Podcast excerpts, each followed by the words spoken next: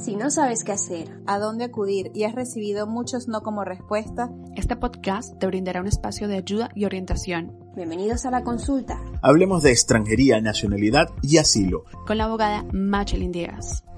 Soy Machelin Díaz, abogada especializada en extranjería, nacionalidad y asilo acá en España. Hoy quiero hablar sobre una pregunta que no paran de hacernos, sobre todo ahora que se va a levantar el estado de alarma de las comunidades en España es a partir del 9 de mayo que va a ser el fin del estado de alarma y se va a eliminar todas las restricciones que existen en España por comunidades. Yo quiero aprovechar este episodio de podcast porque a pesar de que nosotros comunicamos cada 15 días las publicaciones que se hacen en el boletín oficial referente a las restricciones de viajes temporales e imprescindibles a España, las personas siguen preguntándonos si van a poder entrar a España después que se levante este, este estado de alarma. Nosotros queremos hacer este podcast para evitar que las personas entren en el juego de engaños por parte de personas que quieren venderles sueños de que se va a poder entrar como turista a España y que es posible venir a España al menos de que nosotros cumplimos una de las excepciones a las restricciones de viaje debido al coronavirus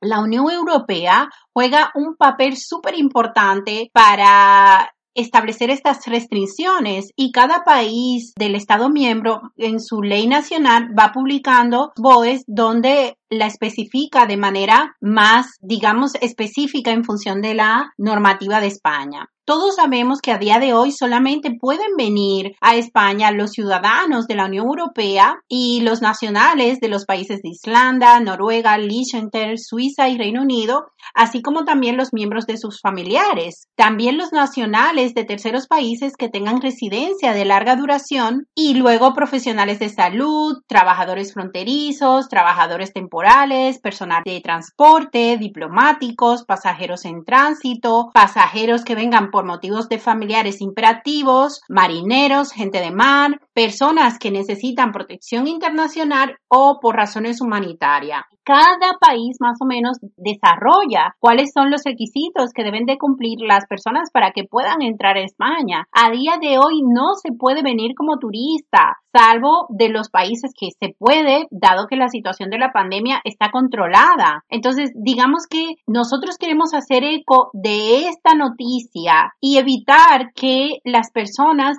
caigan en engaños cuando se levante sobre todo este estado de alarma.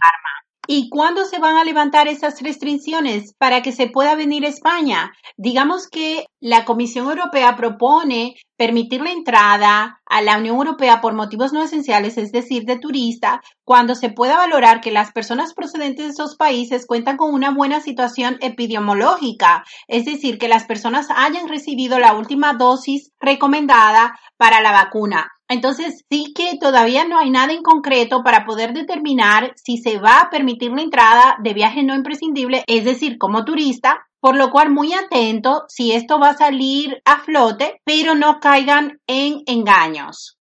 Gracias por compartir este nuevo episodio de la consulta Hablemos de extranjería, nacionalidad y asilo. Recuerden suscribirse en nuestro canal de YouTube y comenzar a escucharnos por eBots, Apple Podcasts y Spotify. Hasta el siguiente episodio, un saludo.